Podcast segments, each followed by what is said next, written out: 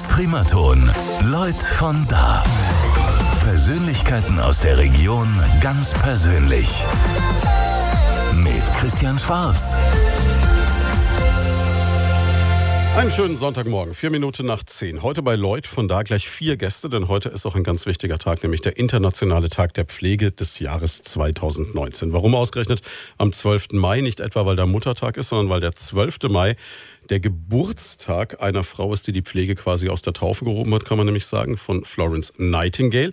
Die wurde tatsächlich im 12. Mai 1820 in Florenz geboren und ähm, ist dann gestorben am 13. August 1910 in London, war britische Krankenschwester, Tochter einer sehr wohlhabenden britischen Familie und ist trotzdem in der Pflege aufgegangen und galt so als erste echte Krankenpflegerin. Deswegen feiern wir heute den Tag der Pflege. Bekannt wurde Florence Nightingale übrigens, ja klar, durch unendlich viele Sprüche und Zitate und vor allem als Frau mit der Lampe. Lady with the Lamp hieß sie, weil sie immer mit einer Petroleumlampe an die Krankenbetten getreten ist. Ja, so viel geschichtlicher Hintergrund. Hier geht es jetzt aber gleich mit der heutigen Situation weiter. Ich habe, wie gesagt, vier Gäste. Ich habe zum einen bei mir Angelika Brandt. Sie ist stellvertretende Leiterin einer Pflegeschule in Schweinfurt, kommt ursprünglich aus Schömmelsbach bei Wasserlosen.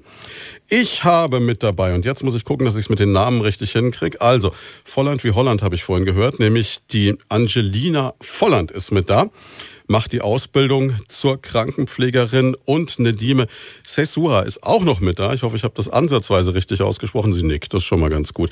Und der Herr Windel ist da. Den Herrn Windel kennen Sie schon. Der war schon mal bei uns in einer anderen Funktion, nämlich als Vorsitzender des Schweinfurter Golfclubs, als Präsident. Das ist er im Moment auch noch, glaube ich. Ne? Nee, nicht, schon, schon nicht mehr. Haben Sie schon aufgehört, Herr Windel? Jawohl. Aber gleich was Neues, was Neues gefunden, was Sie tun können. Ne? Genau. Nämlich eine Pflegestiftung gegründet. Über die wird auch noch zu reden sein in diesen zwei Stunden. Ich assoziiere sie immer noch mit dem Golfclub, weil ich sie noch so mit dem diesjährigen Jubiläum irgendwie so in Verbindung habe. Deswegen sind sie für mich gefühlt immer noch so in Amt und Würden. Das fühle ich auch noch, ja. okay, alles klar. Das heißt, der, der Nachfolger muss noch so ein bisschen zurückstecken im Moment. Nein, nein, nein, nein. Der Nachfolger ist voll im Amt. Aber wenn man dieses Amt acht Jahre ausgeübt hat, dann wird man das nicht so leicht los. Ne? ja. Ja, jetzt haben Sie aber gleich gesagt, meine Güte, also das eine hat ja mit dem anderen nichts zu tun, aber Sie haben sich gleich noch irgendwie was Neues gesucht. Also Sie sind weiterhin, wenn man das so sagen möchte, im Unruhestand quasi. So ist es, ja. Vielleicht erklären Sie mal, was Sie gemacht haben. Wir haben schon darüber berichtet, über Ihre Pflegestiftung, aber es wäre doch mal interessant, das nochmal zu erklären, was Sie da genau machen. Meine 96-jährige Mutter, die ist seit sieben Jahren im Heim. Ich habe noch vier Tanten, die auch über 90 sind. Tante Caroline wird 100 in diesem Jahr. Das heißt, wir also können damit rechnen, dass der Herr Windel auch die 100 locker knacken wird, oder? Mein Vater sagte immer, Gott stärkt dein Red. ja, äh, ich bin öfters in den Heimen logischerweise unterwegs und ich sehe, was dort für fantastische Arbeit geleistet wird. Mhm.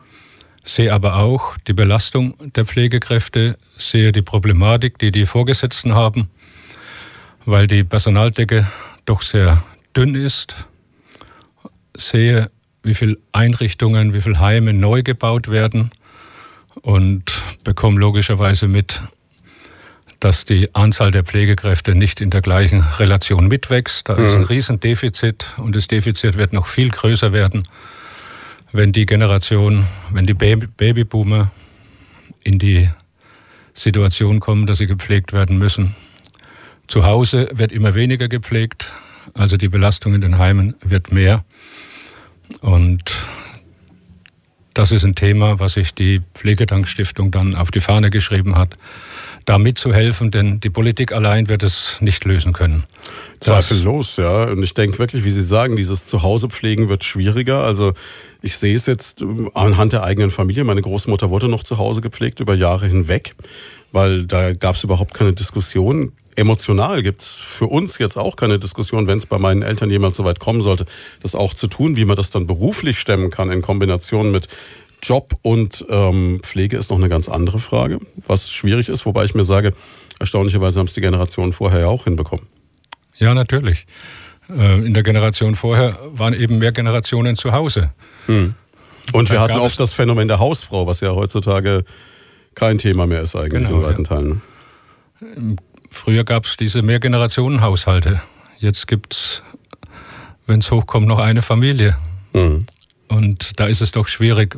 Oft ist Mann und Frau berufstätig und dann dafür zu sorgen, dass genügend Zeit da ist, die Mutter oder den Vater zu pflegen, was viele gerne machen würden, aber aus zeitlichen oder finanziellen Gründen einfach nicht mehr leisten können. Jetzt mal ganz konkret zu Ihrer Pflegedankstiftung. Was machen Sie jetzt konkret?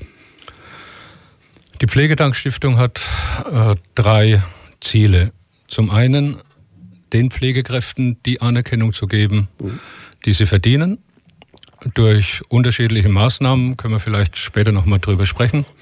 Zum Zweiten mitzuhelfen, damit auf der einen Seite mehr Schulabgänger diesen Beruf berücksichtigen, mehr mhm. Umschüler diesen Beruf berücksichtigen und zum Dritten äh, dafür oder mitzuhelfen, dass in den Medien das Thema Pflege äh, mehr Aufmerksamkeit erfährt. Und in dem Zusammenhang wollte ich mich bei Ihnen, Herr Schwarz, bedanken und bei Ihrem Primadon-Sender, dass wir die Möglichkeit haben, heute darüber zu sprechen. Ja, das ist für uns eigentlich eine Selbstverständlichkeit. Wir fanden es eigentlich großartig und ich muss sagen, ich finde es ja immer so toll an Ihnen. Sie sind ja ein hartnäckiger Kerl. Ne? Also ich meine, ich bin über Handy immer nicht so ganz leicht zu erreichen, aber irgendwann die Nummer vom Herrn Windel, die habe ich so viermal, glaube ich, auf meinem Handy gefunden innerhalb von zwei Tagen und dann war klar, den Mann musst du jetzt aber echt mal dringend zurückrufen und zack hat's funktioniert. Sie also hätten es ja auch noch öfters gefunden. Völlig okay, völlig okay. Ähm, ja, ne? aber das ist wirklich äh, eine, eine gute Sache und ähm, das ist natürlich jetzt auch, sage ich mal, wie Faust auf Auge heute mit diesem Welttag der Pflege ja. passt natürlich richtig gut, dass wir hier ähm, zusammensitzen und ähm, wir haben auch eigens für Sie eine andere Sendung verschoben, muss ich uns auch sagen. Schön. Gleich müssen. Ja, also wir hätten heute eigentlich mit einem Redakteur aus unserem Haus über das jüdische Leben in Mainfranken berichtet. Das werden wir jetzt dann nachholen. Ähm, Anfang Juni auf alle Fälle. Und das wird mhm. auch eine ganz schöne Geschichte, da bin ich mir ganz sicher. Ja, jetzt ähm, haben Sie gerade schon gesagt, Nachwuchsmangel ist ein Riesenproblem. Da kommen wir doch mal gleich zu der Frau, die den Nachwuchs ausbildet, nämlich zur Frau Brandt. Frau Brandt, Sie haben ja vorhin im Vorgespräch gesagt, 32 Schulplätze haben Sie in Schweinfurt. Ja. Wir sind eine Berufsfachschule, mhm. im Moment noch für Altenpflege. Ab 2020 wird es eine Pflegefachschule und wir haben 32 Ausbildungsplätze. Was unterscheidet jetzt die Altenpflege von der allgemeinen Pflege? Was ist, macht das überhaupt einen Grund? Also es macht es einen Unterschied, ob ich einen alten Menschen pflege oder einen jüngeren Menschen pflege? Aus meiner Sicht nicht. Aber äh, die Menschen, die in der Pflege stehen, kämpfen noch zum Teil um ihren Berufsstand. Hm. Ich sehe Pflege, ob ich Kind, Erwachsenen oder alten Menschen pflege, gleichermaßen. Prinzip ist eigentlich immer dasselbe. Ne? Ganz genau. Ich sorge dafür, dass ich, es der Person gut geht. Genau, ich brauche, äh, ich muss mich gewissen Settings natürlich anpassen. Ich kann mit dem alten Menschen nicht wie mit dem Kind sprechen. Ich muss gucken, in welchem Entwicklungsstand ist er, in welchem Gesundheitszustand ist er. Aber ansonsten die Medizin, ein Herz bleibt ein Herz, ob es klein ist oder groß. So äh, denke ich, ist mit der generalistischen Pflege der richtige Weg für die Zukunft. Das heißt, man hat dann einen Abschluss, der anerkannt ist, mit dem man dann auch wirklich in allen Berufsfeldern arbeiten kann. Jawohl. Das würde ja Sinn ergeben. Ne? Genau. Und dann können sich die Auszubildenden in der Ausbildung auch so ihren Platz äh, suchen, den sie, wo sie ihre Stärken sehen. Ob in der Altenpflege, ob in der Großkrankenpflege, ob in der Kinderpflege. Hm. Die Auszubildenden machen ganz oft überraschende Entdeckungen in der Ausbildung, wo sie vorher gemeint haben, oh, das ist besonders gut. Denken sie oft nach, oh, nee, es war doch nicht das. Also sie haben gute Chancen, so für sich das Richtige zu finden. Also so beobachte ich es bei uns jetzt. Ja, für mich wäre jetzt rein vorurteilsmäßig wahrscheinlich äh, es gefühlt einfacher, einen jungen Menschen zu pflegen als einen älteren Menschen. Das wäre jetzt so mein erstes als Vollleihe, mein erster Eindruck. Ich weiß nicht, ob da was dran ist. Das ist so die öffentliche Meinung. Mhm. Also ich ja. liebe alte Menschen. Ich bin total glücklich in der Altenpflege. Äh, aber genau das ist es, dass man das nur erfahren kann, wenn man es mal probiert. Und durch die generalistische Pflege äh, hat man die Möglichkeit, alles mal auszuprobieren. Möglichkeit, ne? alles auszuprobieren. Da kommen die Schüler und sagen, mit Kindern kann ich gar nicht. Und dann gibt es welche, die auch sagen, nee, alte Menschen ist doch nicht meins, ich möchte lieber bei Erwachsenen hm. sein. Ja gut, es ist natürlich, es ist wahrscheinlich auch, alte Menschen sind auch erwachsen, das ist richtig, ja. Ähm, nee, es ist natürlich wahrscheinlich einfach auch eine, eine Frage der persönlichen Präferenz dann irgendwo, ne? Ja, und auch eine Frage der öffentlichen Meinung. Also es prägt die jungen Menschen. Ach so, wenn man, wenn man dann von vornherein hört, äh, wie Was? kannst du das denn machen? Äh, willst du jetzt den Rest deines Lebens alte Menschen äh. Also da wird- windeln oder sowas? Genau, jetzt, und ne? das ist ja nicht das Berufsbild. Also das sind ja, die Tätigkeit gehört dazu, aber das ist ja viel breiter, viel anspruchsvoller. Wobei ich glaube, das ist wirklich so ein Bild, das man vorher hat. Also ich kann mich erinnern, ich habe in der Schulzeit, ich habe es vorhin im Vorgespräch kurz erzählt, in einer Einrichtung für körperlich geistig behinderte Jugendliche und Kinder mal ein Praktikum gemacht. Ich fand das total faszinierend. Und ich hatte am Anfang auch riesen Respekt davor, dass man da natürlich dann äh, mit diesen normalen pflegerischen Aufgaben in Kontakt kommt. Ne? Da müssen Leute geduscht, gebadet etc. werden. Und ähm, dann ist es so, dass das eigentlich, wenn man es dann macht, völlig nebensächlich wird. Genau. Und im ersten Moment denkt man so, wow, das ist die Riesenhürde, über die du springen musst, aber die Hürde liegt dann eigentlich ganz woanders. Also für mich lag sie dann daran, dass ich mit jedem so mitgelitten habe quasi den ganzen Tag und äh, noch nach Hause gegangen bin, gedacht habe, um Gottes Willen, was könnte man da noch machen, was müsste man da noch tun? Und nicht mehr abgeschaltet habe und am liebsten den ganzen Tag dort gewesen wäre. Ähm, was glaube ich nicht gesund ist. Aber ähm, das Pflegerische an sich war kein Ding. Genau, und das haben sie aber nur durch die Erfahrung erlebt. Klar, weil, weil man dann weiß, okay, einmal Handschuhe drüber, Ja. wenn es sein muss, noch ein Mundschutz und dann läuft's. Also das erleben ganz viele Menschen. Also auch über Praktikas, die sie vielleicht gar nicht geplant haben, bleiben viele dann da, wo sie sagen, wunderbar. Das ist eine sinnhafte Tätigkeit, die auch viel gibt. Und ähm, das Lernen, was Sie vorher angesprochen haben mit dem Mitgefühl, was ich, äh, wo ich sage, man muss halt das Professionelle lernen, sich einfühlen können, aber nicht mit jedem mitleiden. Wenn man das hat, dann gibt es keinen schöneren Kann das Beruf. jeder lernen oder ist es so, dass es auch Leute gibt, wo sie sagen, okay, die sind jetzt so voller Empathie, da kriegen wir das nicht raus? Die gibt es wahrscheinlich im Einzelfall, aber man kann es lernen. Mhm. Man kann es lernen. Also eigentlich ist dann jemand, der, der Pflege macht, ähm, nicht nur Pfleger, sondern in gewisser Form auch immer Psychologe, auch ein ganz großes Natürlich. Stück weit. Ne? Wir, ver wir vereinigen sehr viele Berufe in uns. Vom Friseur über äh, ja, Pflege, über Technik. Äh, Sehen Sie mal, wenn Sie mich irgendwann pflegen müssen, Friseur können sich sparen. das Problem haben Sie nicht, ne? Aber Nein, ja, aber es ist natürlich schon richtig klar. Ich denke, Sie sind ja auch Ansprechpartner wahrscheinlich. Ansprechpartner, Familienersatz ein Stück genau. weit, ja. Also wir vereinen ganz viel in der Situation. Kreativität, Flexibilität, das sind alles Sachen, die ganz wichtig sind. Jemanden den Tag zu gestalten, äh, so seine Hobbys zu finden, mit ihm das sinnvoll zu machen. Also es ist so, so, vielfältig. Das geht oft unter. Das bleibt bei diesem, wie Sie es vorher gesagt haben, Windeln. Äh, Ja, es ist natürlich, glaube ich, auch eine, eine unheimlich lange Zeit, so 24 Stunden, wenn man dann als Pflegebedürftiger auch da ist, diese Zeit irgendwie zu füllen, auch für sich. Ne? Und nicht nur äh, in der Ecke zu liegen oder im, im Gang zu sitzen und zu warten, dass äh, das Abendessen kommt. Ne? Ganz genau. Und das ist die Aufgabe der Pflege. Also Speziellen jetzt der Altenpflege. Im Krankenhaus sind die Schwerpunkte ein bisschen anders, aber das ist die Aufgabe der Pflege. Gut, das ist ja das, was man immer hört aus Krankenhäusern, dass genau das das Problem ist, dass man eben diese festen Zeiten vorgegeben hat und eigentlich das Menschliche auf der Strecke bleibt. Ja. Gut, im Krankenhaus gehe ich rein, weil ich jetzt eine Erkrankung habe und möchte gesund werden. Das heißt, Diabetes, der eingestellt werden muss. Ins Altenheim ziehe ich, weil ich hier mein Leben verbringen möchte. Das ist ein anderer Ansatz, das muss man ganz klar wissen. Da sind andere Priori- Prioritäten wichtig. Also ins Krankenhaus ähm, weiß ich, es sind 14 Tage. Im Altenheim ist es nicht so. Und von daher ist der Ansatz schon ein bisschen anders. Weil ich glaube, dass das auch genau das für viele Menschen, die in ein Altenheim gehen oder gehen müssen, genau das das Problem ist, dass man weiß, so brutal es jetzt klingt, wenn ich da reinkomme, da komme ich nicht mehr raus. Ne? Es gibt welche, die auch wieder ausziehen.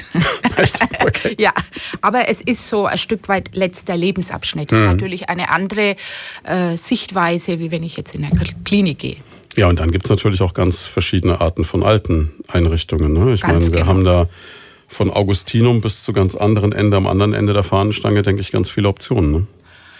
Ja, wobei es ganz viel, also aus meiner Beobachtung, an einzelne Personen hängt, an Pflegepersonen. Die sind eigentlich das Aushängeschild der Pflege. Einzelne Personen, an denen es hängen könnte, mit denen reden wir gleich, nämlich mit Nedime und mit Angelina. Jetzt machen wir noch ganz kurz eine kurze Unterbrechung für Werbung und dann geht's weiter. Sechs Minuten vor halb elf. Heute ist Internationaler Tag der Pflege, deswegen haben wir Fachleute zum Thema Pflege da. Zum einen haben wir Angelika Brandt hier. Bildet Pflegeschülerinnen und Schüler aus. Wir haben Winfried Wiendl hier. Er hat eine Stiftung gegründet, die Pflegedankstiftung, die sich um Leute kümmert, die in der Pflege arbeiten. Das ist mal ein interessanter Ansatz und nicht um die Leute, die gepflegt werden. Und wir haben gleich zwei junge Damen hier, die äh, netterweise ihren Sonntag opfern, worüber ich sehr, sehr dankbar bin, weil ich könnte mir vorstellen, ihr hattet wahrscheinlich sogar noch was noch Besseres zu tun, nämlich Nedim und Angelina. Und ja, ihr beide macht die Ausbildung jetzt quasi zur, wie heißt das jetzt konkret? Altenpflegerin ist dann der richtige Ausdruck, ne? Das ist die generalistische Pflegeausbildung mit Schwerpunkt Altenpflege. Die generalistische Pflegeausbildung mit Schwerpunkt Altenpflege. Ja. Brauchst du eine Visitenkarte zum Ausrollen? so in etwa, ja. Aber es soll sich ja ändern, wie die Frau Brandt ja schon gesagt mhm. hat. Und dann wird es eigentlich nur noch Pflegefachmann oder Pflegefachfrau heißen. Also es ist im Rollen. Wäre euch dann auch lieber, wenn ihr dann am Schluss Pflegefachfrau seid quasi? Also für mich macht es ehrlich gesagt keinen Unterschied, weil ich weiß, was ich gelernt habe. Deswegen ist mir die Berufsbezeichnung eigentlich relativ egal, muss ich sagen. Okay. Ja gut, das ist natürlich eigentlich richtig, wenn du sagst, du weißt am Schluss, was du kannst und äh, das ist das, worauf es ankommt. Was war für euch beide denn so der ausschlaggebende Punkt zu sagen, ich gehe in diesen Bereich? Man könnte jetzt wirklich brutal sagen, du hast ja heutzutage als junger Mensch in dem Moment, wenn du mit der Schule fertig bist, anders als jetzt so in meiner Zeit. In meiner Zeit kann ich mich erinnern, war es noch so, da hast du noch eine Ausbildungsstelle gesucht, weil es einfach viele Leute gab, die mit der Schule fertig waren. Da hast du noch bei Studienplätzen gekämpft, dass du irgendwie reingekommen bist. Jetzt ist es ja mittlerweile so, dass sich eigentlich fast die Firmen händeringend bei den Leuten bewerben. Das heißt, ihr seid wahrscheinlich schon so, ich jetzt mal fragt Damen immer nicht nach dem Alter, aber ich würde mal sagen, so Anfang 20 wahrscheinlich, ne? In einem Alter, wo man sagen kann, ihr konntet es euch im Grunde genommen aussuchen. Warum dann Pflege? Ja, ich denke, es sind verschiedene Faktoren, die dazu beitragen, in die Pflege zu gehen. Ähm, mich persönlich hat es halt geprägt, dass meine Eltern meine Großeltern gepflegt haben. Da war ich noch recht jung. Dann habe ich mein Abitur nachgeholt am Sozi auf dem sozialen Zweig, konnte mir aber nie wirklich richtig vorstellen, in der Pflege zu arbeiten. Mhm. Habe vor dieser Ausbildung noch eine andere Ausbildung getätigt, die mich aber nicht erfüllt hat. Was hast du denn für eine andere Ausbildung getätigt, die dich nicht erfüllt hat? Das war schön formuliert. Ähm, die Bankkauffrau-Ausbildung. Also ich kam quasi, oder ich komme Boah, das aus ist ja einem... total was anderes. Ja, aber ich wollte halt immer mit Menschen arbeiten mhm. und der Gedanke war halt da, dass man mit Menschen arbeitet, aber es war halt nicht das, was mich erfüllt hat. Also Kreditzusagen oder Kreditablehnungen war dann nicht so, dass du Arbeiten mit Menschen in dem Maß, wie du es dir äh, vorgestellt äh, nein. hast. Nein. Und ich habe ja dadurch durch den sozialen Zweig an der Fachoberschule in Schweinfurt ähm, Praktika im Altenheim mhm. gemacht. Und ich kannte es auch. Meine Schwester arbeitet in der Einrichtung, wo ich jetzt ausgebildet werde. Ich bin somit mit Pflege aufgewachsen und habe mich dann dazu entschieden, diesen Schritt doch zu Ja, und gehen. vor allem beim sozialen Zweig ist es ja auch so, da ist ja eigentlich dann die Bankkauffrau, der soziale Zweig ist ja das, was du machst, weil du mit Mathe nicht willst oder nicht kannst, sage ich jetzt mal ganz brutal, ne? Würde ich jetzt nicht so sagen. Also okay, bei, bei uns war das damals so. immer so ein bisschen Spaß gemacht. Warum dann nicht den Wirtschaftszweig gemacht, in Gottes Namen? Ich wollte halt diesen sozialen Aspekt okay, beibehalten. Alles klar. Gut. Und jetzt im Endeffekt ja auch recht gehabt, ne? weil im sozialen Bereich gelandet. Ja, schon irgendwie. Dafür kennst du dich mit Geldanlagen auch noch aus. Ja, es, es hat nicht geschadet. Schadet eigentlich nie. Ich finde es eigentlich nee, Ausbildung immer wichtig. ist immer eine gute Sache. Ausbildung ist wichtig und ist auch wichtig durchzuziehen. Und dann halt hinterher kann man immer noch sagen, okay, das War hat nix. jetzt nicht gepasst. Ich fange nochmal von vorne an. Aber Pflegefachkraft ist jetzt schon das, wo du sagst, Ja. da wird's bleiben. Ja. Gut. Nadim, wie war's bei dir? Also bei mir war es ebenso, dass ich viele Praktika gemacht habe, wo ich dann ebenso festgestellt habe, dass eigentlich der soziale Beruf genau das ist, was ich machen möchte. Einfach, weil ich den Menschen ähm, helfen kann. Ich kann sie zufriedenstellen. Ich kann teilweise, ich kann teilweise dazu beiwirken, dass sie etwas Lebensfreude kriegen. Und das war genau das, was ich eigentlich wollte. Ich habe mich schon damals als kleines Kind, so kitschig es auch klingt, mit älteren Menschen immer gern unterhalten. Also ihre Geschichte, ihre Vergangenheit hat mich einfach immer so sehr interessiert. Ich war immer so neugierig, dass ich gesagt habe, ich möchte in die Pflege.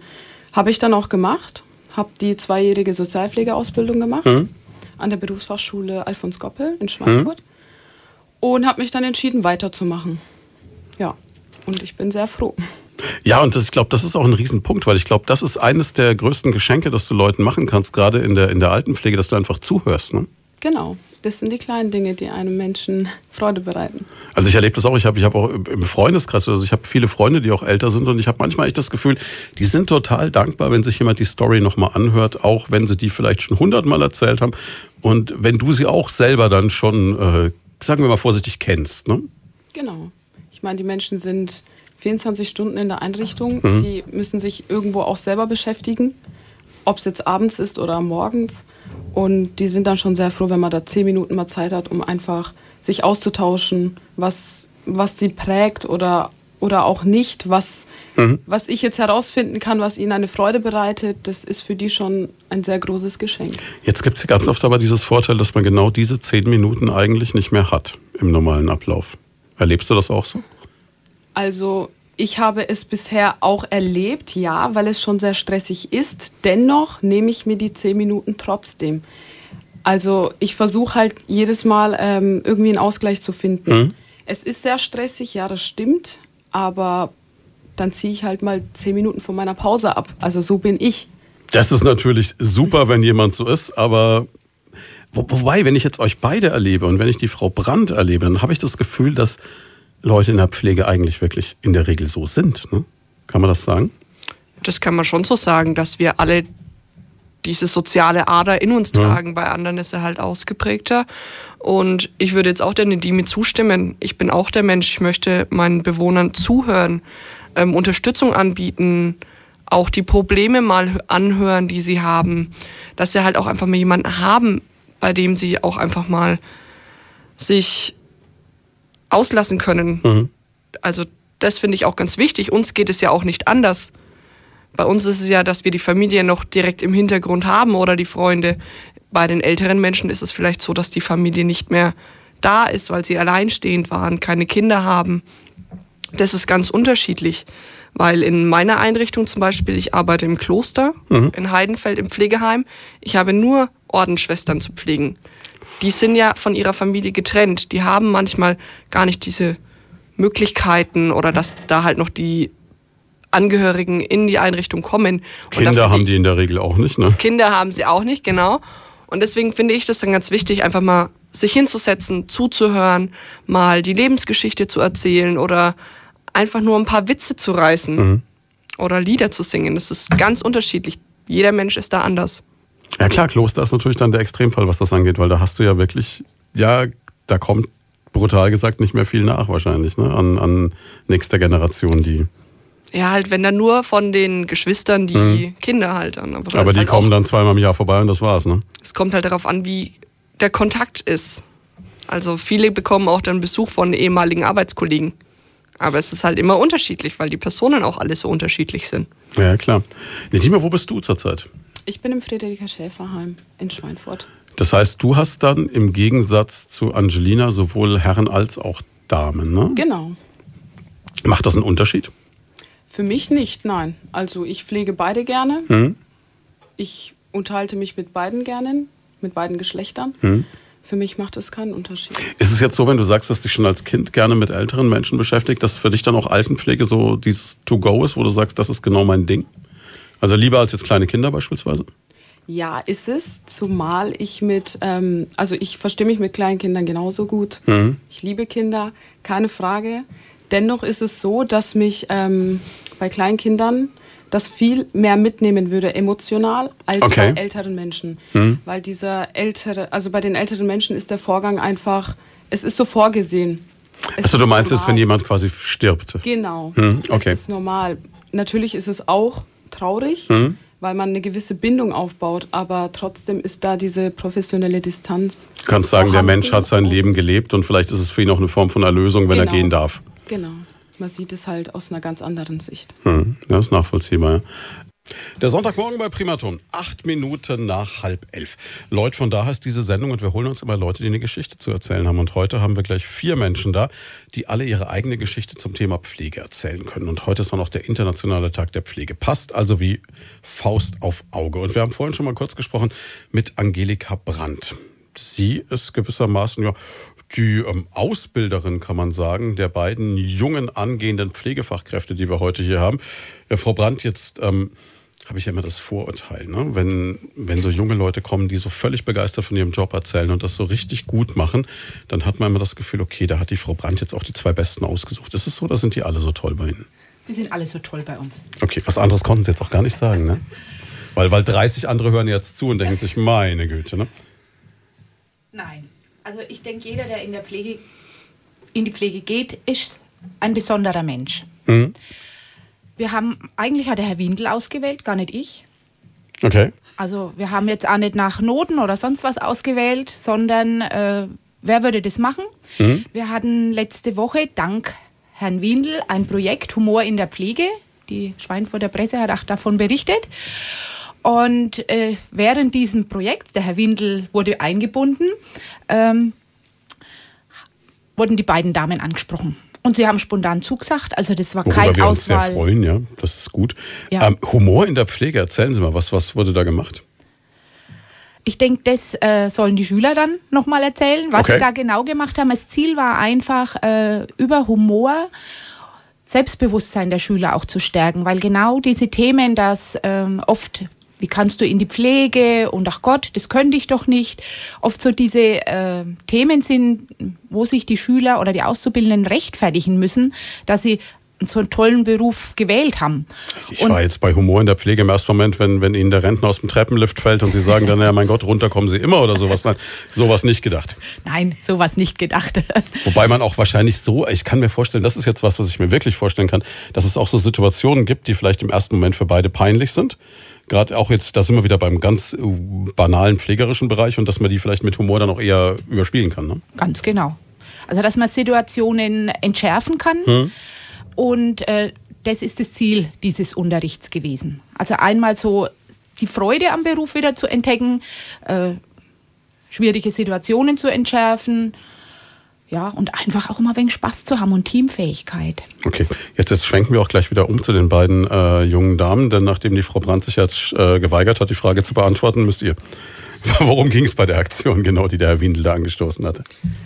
Ja, da ging es, wie die Frau Brandt ja schon gesagt hat, um Humor in der Pflege. Und Humor zeichnet sich in verschiedenen ähm, Sparten aus. Also wir hatten zu Beginn halt einfach die Emotionen zu lesen, herauszufinden, dass Emotionen auch eigentlich nur Teil, also nur teilweise verbal gesagt werden. Das meiste ist eigentlich nonverbal. Klar, Dazu über einen Blick, über eine Berührung, Genau. über eine, eine Verhaltensänderung in irgendeiner Form. Ne? Und da gab es halt dann auch so Einheiten, wo wir dann halt das quasi geübt haben, dass wir zeigen, wie unsere Emotionen aussehen und auch dann die Emotionen der anderen lesen zu können, was manchmal gar nicht so einfach war. Aber was dann wieder dazu führt, dass du noch sensibler wirst, auch für deinen Gegenüber einfach. Genau, und das war halt Ziel dieser Einheit. Ähm, wir hatten dann noch Einheiten, wo wir dann gesagt haben, so Status. Ist jetzt der Zupflegende quasi König oder Königin oder ist der Pfleger König oder Königin?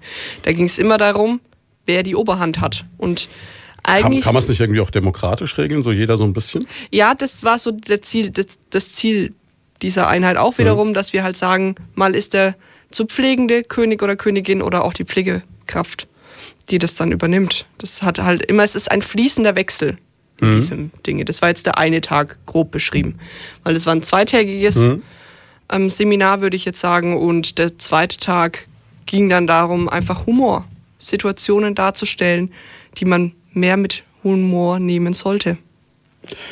Dime, wenn ich mir das Ganze jetzt vorstelle, wenn es heißt, mal ist der eine Königin oder König, mal der andere König oder Königin. Ähm, du hast jetzt vorhin gesagt, von klein auf waren für dich ältere Menschen etwas, wo du gesagt hast, das hat mich interessiert, haben mich die Geschichten interessiert. Ja. Ich kann mir vorstellen, es hat ja auch immer ein bisschen was dann auch mit Respekt vor dem Alter vielleicht gewissermaßen zu tun. Neigt man dann dazu, dass man äh, dann auch ähm, eher so, ein, so eine Scheu hat, jetzt mal zu sagen, Herr oder Frau sowieso bis hierhin und nicht weiter oder so? Ja, teilweise schon, aber vielmehr ähm, hat es was mit Respekt und Anstand einfach zu tun. Also ich würde niemals zu einem älteren Menschen sagen, ähm, also ich würde niemals irgendwie unhöflich werden. Ich würde es vielleicht versuchen, auf irgendeine Art, andere Art und Weise so rüberzubringen, dass derjenige versteht, was ich meine, aber auch nicht bösartig. Also ich finde, man sollte auch gerade in so einem Beruf schon ähm, wissen, wen man vor sich hat. Es sind ältere Menschen, Die haben viel geleistet in ihrem Leben und da spielt Respekt schon eine sehr große Rolle, ja. Auf der anderen Seite ist es ja gerade aber auch so, jetzt sage ich mal, mit bei älteren Menschen oft so, dass du vielleicht auch auf Vorurteile triffst oder äh, dass da dann vielleicht mit irgendwas konfrontiert wirst, dass die halt auch im Alter vielleicht ein bisschen unglücklich oder unzufrieden mit ihrer Situation sind und dann durchaus auch mal äh, nicht so super freundlich sein können. Ja.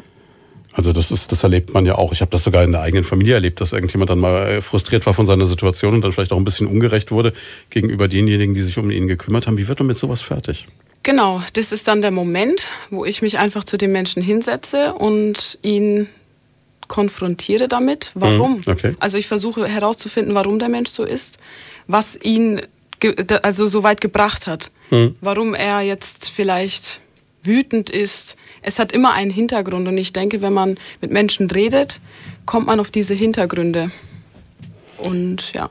Aber dazu musst du ja zum einen natürlich eine wahnsinnige Empathie haben, zum anderen äh, brauchst du ja gewissermaßen schon so eine Art Psychologiestudium Leid. Dass du, bekommt ihr das mit in der Ausbildung oder schafft man sich das selber rauf oder ist das Gefühl? Ja, also ich würde jetzt sagen, learning by doing. Es ist ja, es ist ja so, dass wir auch ähm, selber viel mit Emotionen zu tun haben in der Pflege. Und ja, das lernt man einfach. Ich meine, wenn es einem schlecht geht, dann geht es einem schlecht. Es hat verschiedene Hintergründe. Wenn ich mich mit jemandem unterhalte, dann versuche ich herauszufinden, warum, weshalb. Und ja, Jetzt ist es ja auch so, dass man verschiedene Menschen trifft und das ähm, ganz ist ja ganz natürlich, nicht jeder Mensch gleich sympathisch ist. Oder, Ja. oder auf die gleiche Art. Man hat ja wahrscheinlich auch so eine Art Lieblinge, ne? Wenn man weiß, wenn man jetzt zu der Dame reingeht oder zu dem Herrn reingeht, immer super, mit der kann ich gut oder die hat die interessantesten Geschichten zu erzählen oder so. Wie schafft man es, das ist das, was mich immer wieder so umtreibt, diese professionelle Distanz zu wahren? Weil du hast vorhin gesagt, klar, du weißt bei älteren Menschen, sie werden dich irgendwann verlassen. Das ist der Lauf der Welt. Ne? Nicht alle werden wie der Herr Windel 110 oder so, was so angeplant ist. Ne? Aber ähm, dennoch kann ich mir vorstellen, dass einen das ja dann trotzdem mitnimmt und dass man vielleicht in solchen Momenten dann auch ja, das ein Stück weit mit nach Hause nimmt. Oder kann man das wirklich ausblenden? Nein, man kann es ausblenden. Natürlich nimmt es ähm, jemanden ein Stück weit mit, weil man, wie gesagt, eine Beziehung zu der Person aufbaut, sich relativ gut versteht. Und ich muss auch sagen, die ähm, Leute, die, die gerade so sind, zum Beispiel, wenn schwieriger, sage ich jetzt mal, sind eigentlich meine Lieblinge. Weil es Okay. sind genau die, wo ich dann hingehe, mich mit denen unterhalte und es dann auch tatsächlich schaffe, ihnen ein Lächeln ins Gesicht ähm, Also so der Ehrgeiz, die dann zu knacken, zu Genau. sagen, dich kriege ich jetzt auch noch so weit, dass du mich magst, egal wie Richtig. biestig du jetzt bist. Richtig. Und es ist ja meistens auch gar nicht so, dass sie dich als Person nicht mögen. Mhm. Es ist ja wirklich nur situationsbedingt. Es hat einen Grund, warum er so ist. Vielleicht mit Angehörigen gestritten, vielleicht war Mhm. eine andere Pflegekraft nicht so nett, weiß ich nicht, was auch immer. Es hat aber einen Grund und den versuche ich immer herauszufinden. Okay, Frau Brandt, was für Leute suchen Sie eigentlich für den Job? Jetzt haben wir hier zwei Paradebeispiele. Ist es, äh, vielleicht die erste Frage, ist es jetzt äh, reiner Zufall, dass ich jetzt zwei junge Damen heute hier stehen habe? Ist es ein, ein Frauenberuf? Kann man das so pauschal sagen? Also leider ja. Es ist ein Frauenberuf. Ich, äh, wir haben pro Klasse vielleicht, drei, also wie gesagt, 30, 32 Schüler, vier, fünf männliche Auszubildende. Die haben es also, gut, ne? Umgeben von lauter netten jungen Mädels. Ja, weiß nicht, wie sie es empfinden, aber es ist wirklich so, dass wir maximal 15 bis 20 Prozent Herren in der Pflege haben, in der Ausbildung. Woran hängt das? Also ich hatte ja, als Sie reingekommen sind und wir so ein paar Minuten Zeit hatten für ein Vorgespräch, habe ich ja so alle Vorurteile über Pflege losgelassen, die die Menschen so haben. Und das Erste, was ich gesagt habe, ist, ich finde es ja toll, wenn jemand in den Pflegeberuf geht, weil da wird man ja nicht richtig toll bezahlt. Um es jetzt mal so ein bisschen salopp zu formulieren. Da haben Sie gesagt, ja, da liegen Sie aber falsch. Genau.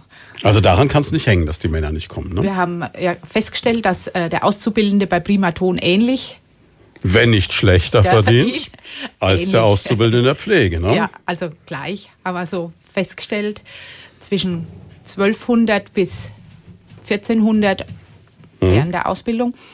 Ähm, das ist aber trotzdem, viele wissen das nicht. Also die Presse sagt schlecht bezahlt. Da hat sich aber wirklich in den letzten Die Presse Jahren versucht das gerade zu ändern. Jetzt Ja. in diesem Moment. genau, darum sind wir hier. Ähm, ich denke, das, das war schon so und da musste viel nachgezogen werden. Da ist die Politik auch dran. Welche Leute suchen wir? Leute, die äh, mit Begeisterung ihren Beruf machen. Mhm. Ich denke, das Also, Sie suchen so- schon Idealisten ab Werk quasi.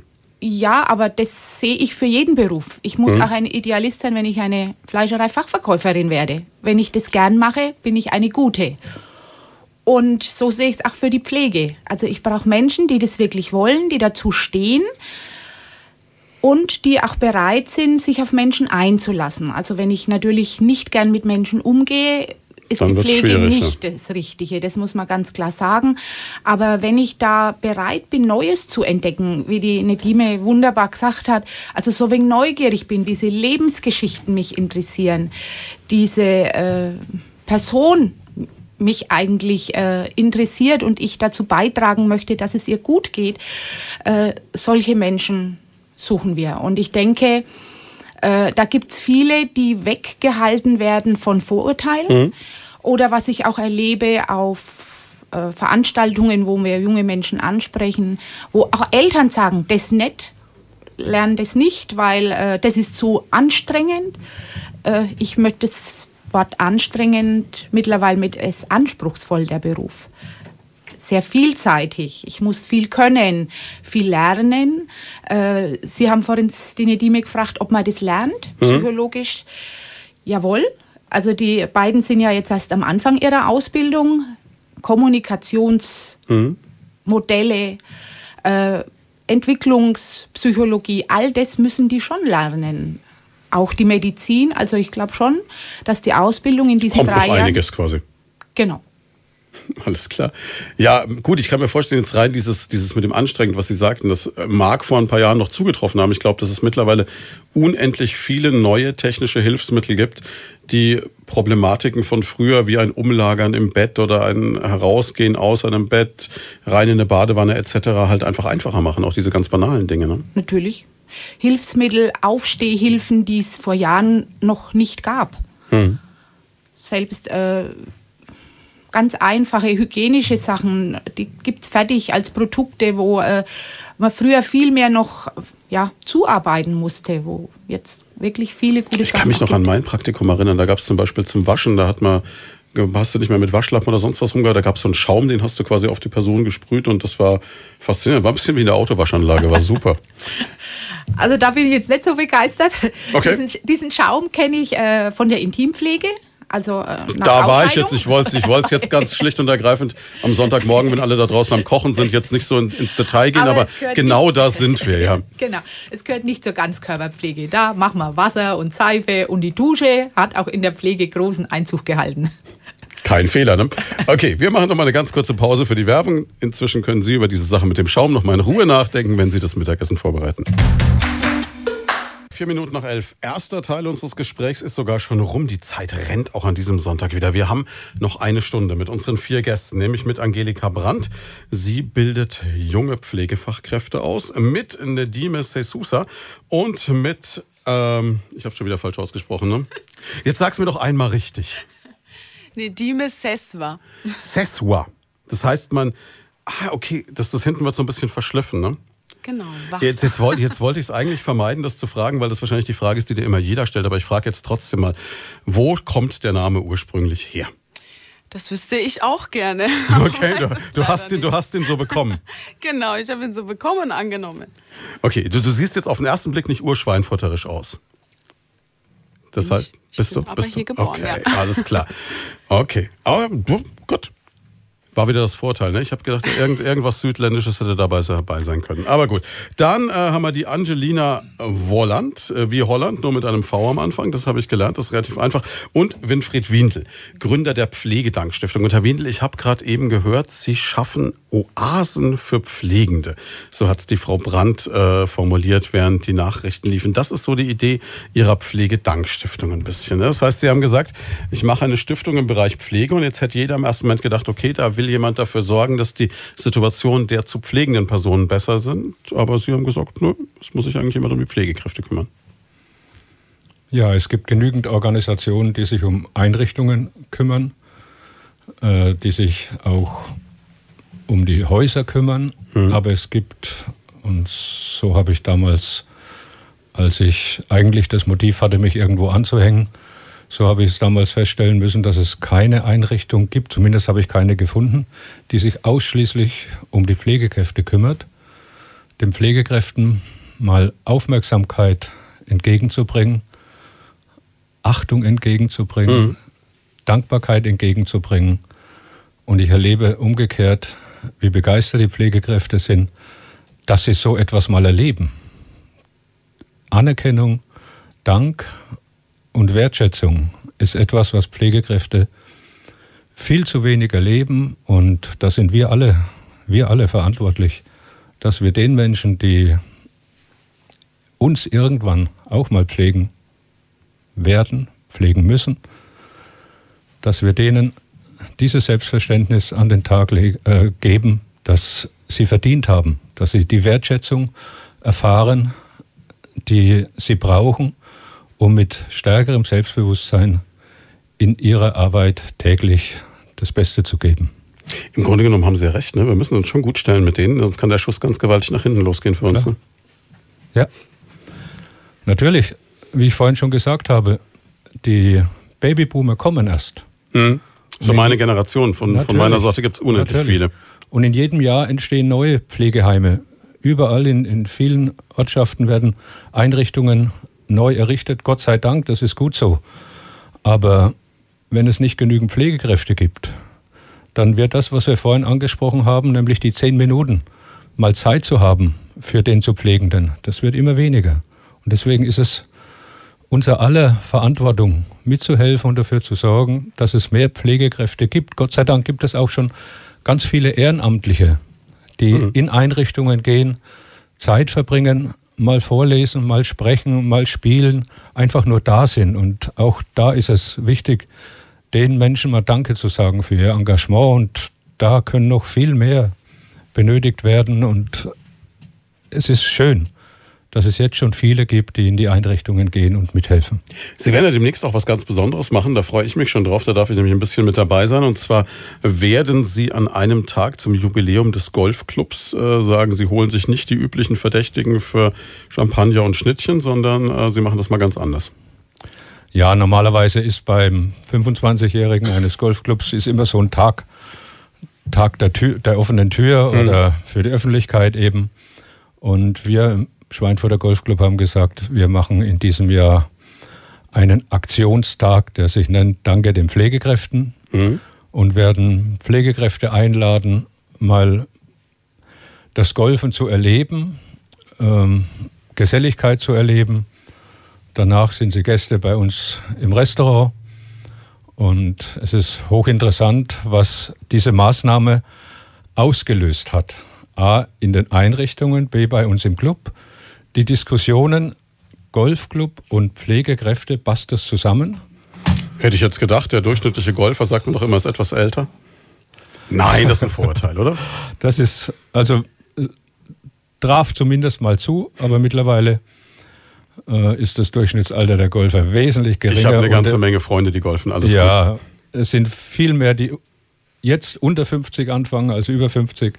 Da hat sich ganz viel verändert und der Golfer ist ja ein ganz normaler Mensch, wie jeder andere auch. Und dieser Standesdünkel, der immer noch da ist, ja, wobei ist genauso falsch wie in der Pflege. Golfer über was anderes als über Golf zu reden, wenn er gerade über Golf sprechen will. Dann wird es schwer. Das Problem kennen Sie wahrscheinlich. Ja, natürlich. Nein, Spaß beiseite. Also wird auf jeden Fall eine schöne Aktion. Ich darf da, glaube ich, ein bisschen Musik machen und es wird garantiert sehr, sehr nett. Freuen wir uns jetzt schon alle drauf. Jetzt müssen wir natürlich mal fragen, äh, bei euch beiden, wie sind eure Golferfahrungen bisher? die Blicke. Also abgesehen davon, dass wir das jetzt ähm, in unserer Freizeit seltener machen, würde okay. ich schon sagen. Ähm, also beim letzten Mal habe ich gewonnen. Na cool. also Erfahrung habe ich jetzt nicht, aber so aus Spaß halber macht man das. Aber sonst habe ich eigentlich nichts damit zu tun.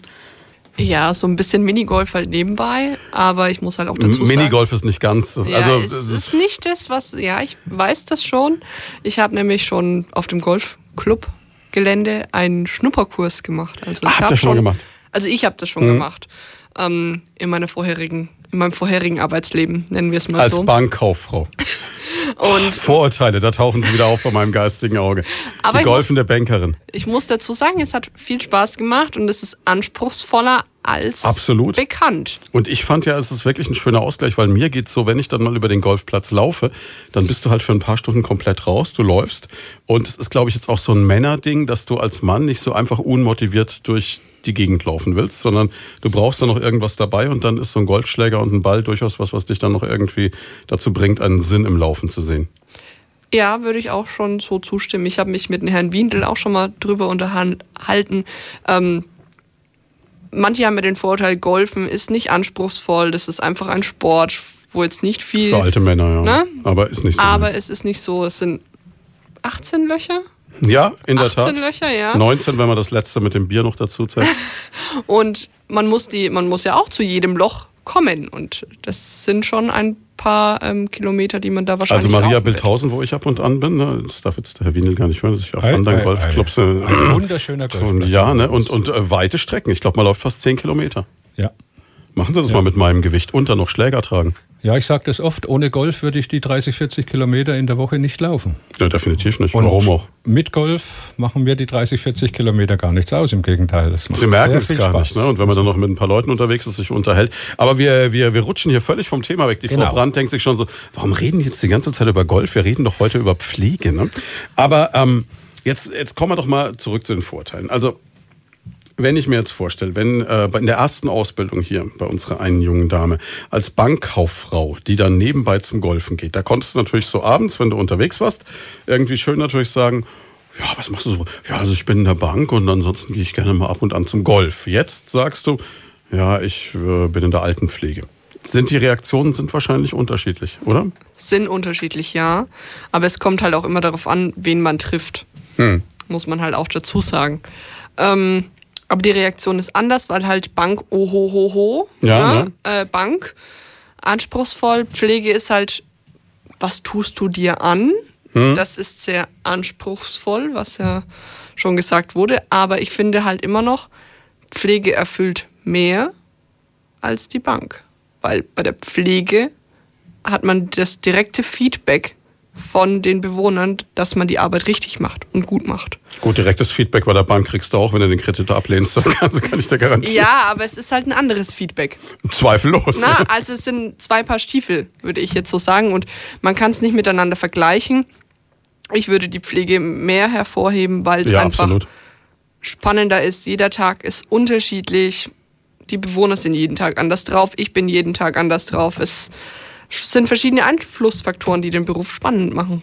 Ich muss jetzt vielleicht an dieser Stelle mal ganz kurz sagen, wenn uns irgendwelche Banker zuhören, ne? Dann nicht böse sein. Sie machen auch einen tollen Job, ist auch total wichtig, brauchen wir auch. Aber heute geht's halt mal federführend um die Pflege. Es hätte jetzt auch jeden anderen, äh, sage ich mal, vielleicht eher Verwaltungsjob oder so da reinsetzen können an der Stelle, die wir natürlich auch brauchen. Aber klar, Dieme, wie erlebst du das? Äh, wenn du jetzt abends unterwegs bist in irgendeinem Club und äh, jemand spricht dich an und du sagst dann, ich bin übrigens beginnende Altenpflegerin. Kommt dann erstmal so ein kritischer Blick oder ist es für die Leute so, wow, erzähl mir mehr darüber, interessiert mich? Ja, also bis jetzt habe ich nichts Negatives erfahren. Mhm. Würde ich es erfahren, würde ich natürlich dagegen schießen, ganz klar. Aber bis jetzt habe ich nichts Negatives erfahren. Bis jetzt war es immer so, wow, Respekt, toll, dass du das machst. Schön, dass es so Leute gibt. Ich könnte es nicht, aber schön, dass du es machst. Das ist, glaube ich, auch so ein, so ein Ding, dass viele sagen, ich könnte es nicht. genau. Wobei, im Grunde genommen kann's. Also ich meine, früher wäre es ja so gewesen, eine Generation zurück, äh, da hätte es jeden von uns irgendwann mal, oder kann ja heute noch sein, au- automatisch getroffen, weil irgendwann wären deine Eltern, deine Großeltern älter und dann ist es das Normalste der Welt, dass du dich drum kümmerst. Sie haben es ja auch getan, als du selber klein warst. Also insofern wird jeder irgendwann zur Pflegefachkraft mehr oder weniger. Und heute geben wir es eher ab, oder? Genau, mehr oder weniger. Ich meine, ich möchte jetzt nicht irgendwie ähm, Vorurteile schaffen, sagen, jeder macht es, weil er, ähm, weil er es abgeben kann, sondern natürlich ist, wie schon gesagt, ähm, aus finanzieller Sicht oder aus Zeitmangel, weil beide Ehepaare vielleicht arbeiten, ist nicht immer möglich, die Eltern zu pflegen.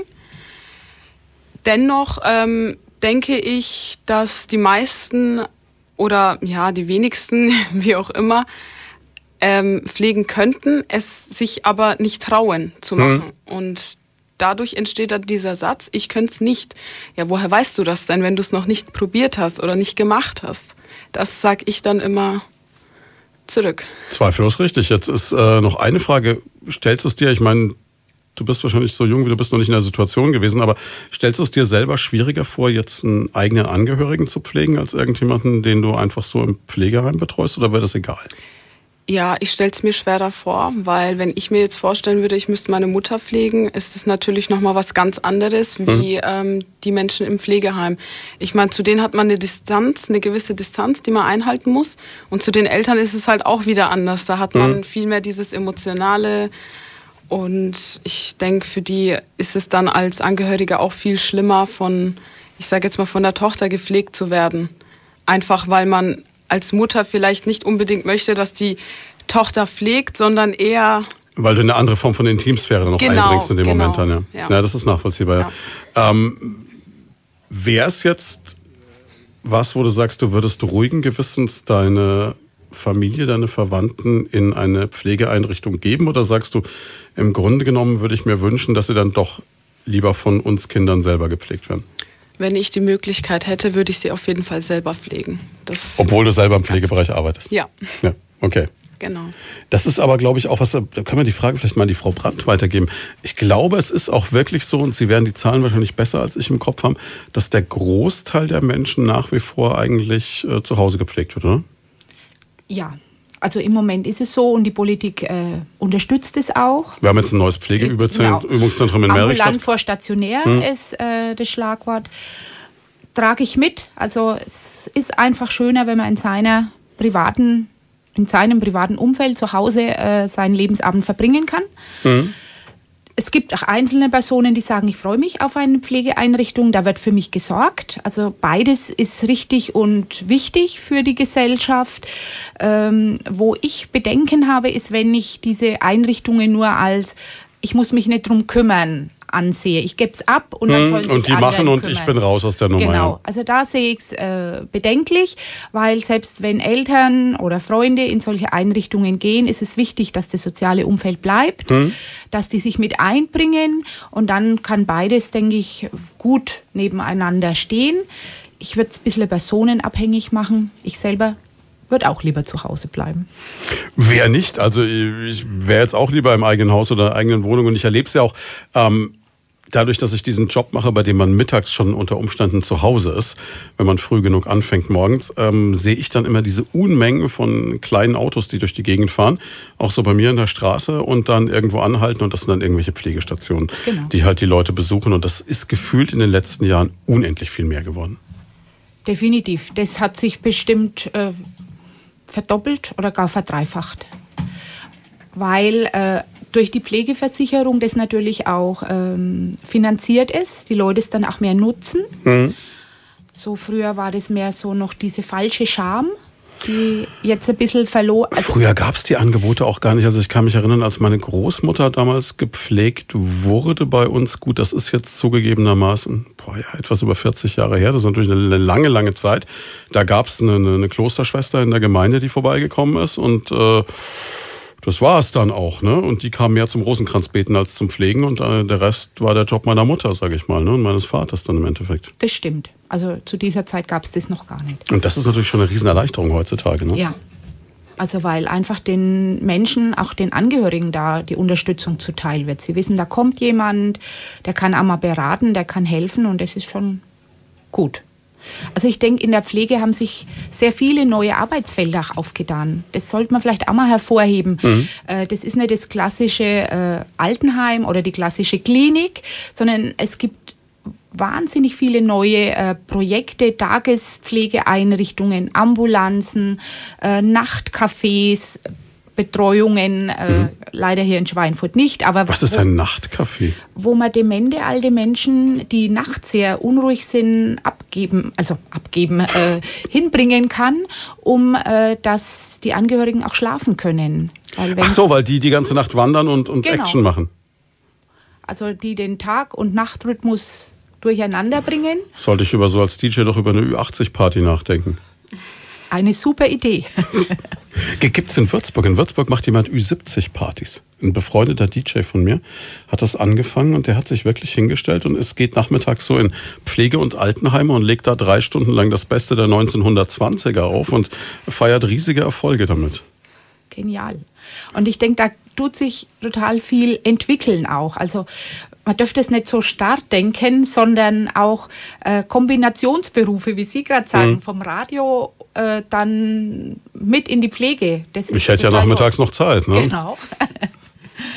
wäre noch ein Projekt. Das wäre ein Projekt. Wären wir dabei. Bevor wir da weiter drüber nachdenken, machen wir eine ganz kurze Pause und sprechen gleich weiter. Damit sind wir zurück bei Leute von da. Halbe Stunde haben wir noch mit unseren vier Studiogästen zum Internationalen Tag der Pflege heute. Ja, und da interessiert mich jetzt auch noch ein Aspekt, über den wir noch gar nicht geredet haben, der aber, glaube ich, immer mehr zum Tragen kommt auch. Und das ist es, wenn jemand eine Demenz erleidet. Ja. Frau Brandt, jetzt gibt es ja immer wieder, das, und es wird, glaube ich, auch immer mehr heutzutage dass äh, Menschen an Demenz erkranken. Klar, wir werden allgemein älter, wir haben es vorhin gehört. Ich will jetzt nicht wieder das Beispiel trommeln vom Herrn Windel, der vorhin sagte, er hat lauter Verwandte im Alter von 95 plus bis über 100.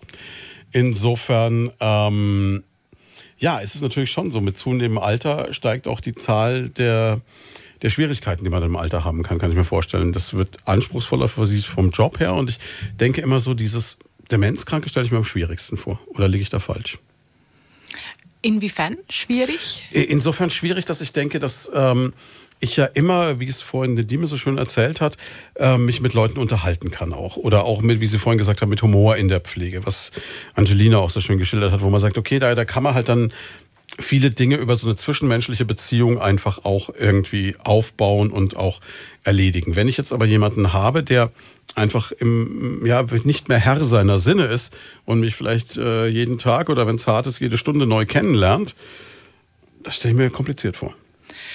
Ich denke, äh, wichtig ist, dass ähm man hier eine gute Biografiearbeit geleistet hat, schon das vorher. Bedeutet? Biografiearbeit heißt, dass ich mir mit der Lebensgeschichte des Bewohners hm. auseinandersetze, dass ich viele Aspekte kenne, die er gerne macht, Zugänge, die er liebt, die Musik, wie Sie hm. erwähnt haben, dass ich äh, Lieder kenne, die er mag, dass ich Geschichten kenne, äh, die er erlebt hat, um das einordnen zu können, um auch sein Erzählen zuordnen zu können, weil ja das oft bildhafte Geschichten sind, ähm, dann ist es eigentlich eine total interessante Reise im Umgang mit Demenzkranken.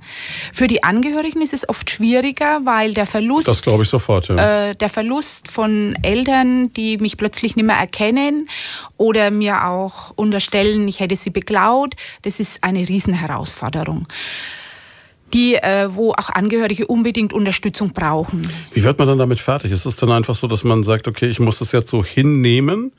Oder ich, äh, oder versucht man dann doch, also ich kann mir vorstellen, werde dann verzweifelt versuchen, wahrscheinlich immer irgendwann doch noch was rauszukitzeln aus der Person, was irgendwie so eine Gemeinsamkeit ist. Also professionell versucht man immer Zugänge zu finden. Mhm.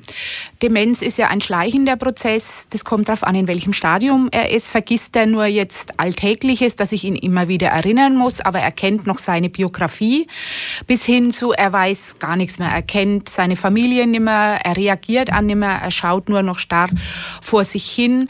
Aber auch da gibt's Konzepte wie basale Stimulation, dass ich über Gerüche, über Massagen versuche, den Zugang zum Patienten oder Bewohner zu bekommen und ihnen dann auch schöne Momente zu ermöglichen. Ist es jetzt grundsätzlich so, dass jemand, der dieses Schicksal hat, dann irgendwann so lichte Momente hat, wo, wo er sagt, okay, wo, wo ihm das selbst bewusst wird? in was für einer Situation er ist? Oder kann man das so nicht sagen? Das kann man so nicht sagen. Es gibt eine Phase, da hat man diese lichte Momente. Ab ähm, gewissen Grad äh, kommen die aber nicht mehr. Also so beobachten wir es. Was dann wirklich ankommt, äh, leider kommen diese Menschen nicht zurück, um Mhm. Feedback zu geben. Ja, ich, ich kenne es jetzt nur also aus, aus der Zeit, als ich Zivildienst gemacht habe. Da kann ich mich erinnern, dass ich dann schon Leute hatte, die in, ich war im äh, Behindertenfahrdienst und oder oder Behindertenfahrdienst heißt es immer, aber da fährt man auch alte Menschen zum Arzt etc. Mhm. Und ich kann mich erinnern, dass es dann schon Leute gab, die mir gesagt haben, Mensch, ich vergesse immer alles und die da auch wirklich drunter gelitten haben oder so. Ich weiß, wir hatten eine alte Dame, mit der mussten wir jedes Mal Freddie Quinn Lieder singen. Das war ein Bild für Götter. Zwei so langhaarige Zivis. Damals hatte ich noch Haare und dann haben wir Seemann lass das Träumen gesungen, während die Dame hinten im Caddy angeschnallt mitgeschmettert hat. Das war legendär in Würzburg. Aber ähm, das sind halt so Sachen, ja, wo ich mir denke, in dem Moment, also ich glaube, es ist gnädig, wenn man es selber nicht mitbekommt. Schrecklich stelle ich es mir vor, wenn man es dann irgendwann merkt.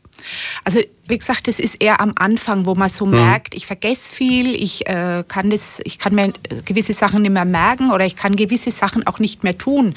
Telefonnummern, die ich sonst Gut, die kann ich mir heute schon nicht mehr merken, die habe ich alle im Handy. Ja, oder auch anwenden. Also, dass ich, bis ich das Telefon drücke, äh, schon zu lange brauche, dass ich überhaupt eine Verbindung herstellen kann. All diese Sachen, die sind schon am Anfang schwer, aber gewissen Stadium leben die dann in ihrer Welt. Also so beobachten wir das.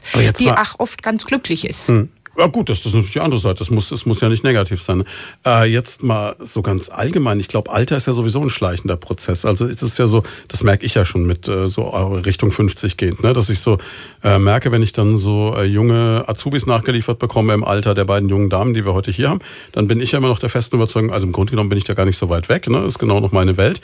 Krieg dann aber mit, äh, dass das von anderer Seite gar nicht mehr so gesehen wird. Sprich, ähm, es ist schon so, dass das, glaube ich, so mit der Zeit passiert, aber einem selber gar nicht so klar ist. Ja, ich glaube, im Herzen bleiben wir alle jung.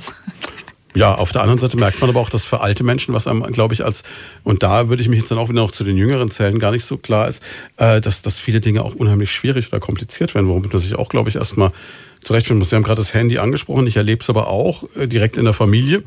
Wenn dann äh, die ältere Generation sagt, an dem Tag gehen wir einkaufen, dann müssen wir eben zum Aldi und noch irgendwo anders hin, dann ist der Tag eigentlich gelaufen. Da musst du die nicht mehr fragen, ob sie noch für was anderes Zeit haben. So, nee, Donnerstag können wir nicht, da gehen wir zum Aldi. Da denkst du dir so, okay, der Tag hat doch 24 Stunden.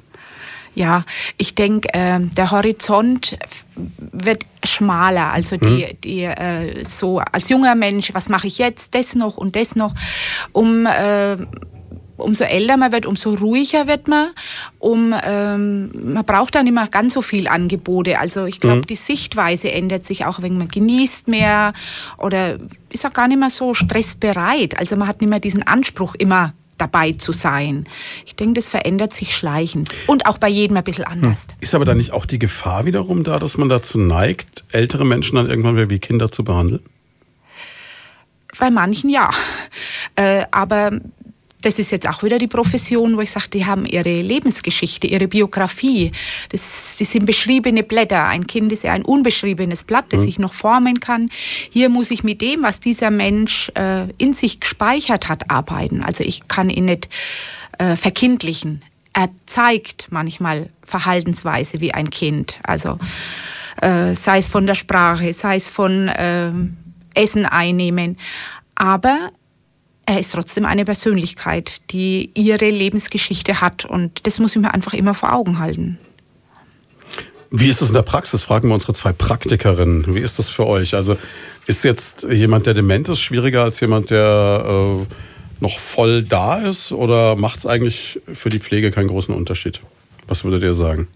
Also ich muss ganz ehrlich sagen, ähm, in manchen Situationen, ja, was heißt schwer? Schwer in ähm, Hinsicht auf, wie gehe ich jetzt mit dem Menschen um? Aber schwerer würde ich nicht sagen, dass es die Pflege macht. Ich meine, wenn ich mich jetzt zehnmal wiederholen muss, weil er es vergessen hat aufgrund seiner Demenz, dann ist es halt so. Dann wiederhole ich mich halt zehnmal. Kein Thema. Ja, aber du musst halt auch, sagen wir mal, die Nerven haben und äh, bereit sein, das zu tun, ne? Ja, und das gehört zum Beruf dazu. Deswegen ähm, machen wir den Beruf ja auch, weil wir die Geduld haben. Mhm. Ja, ist aber eine Leistung.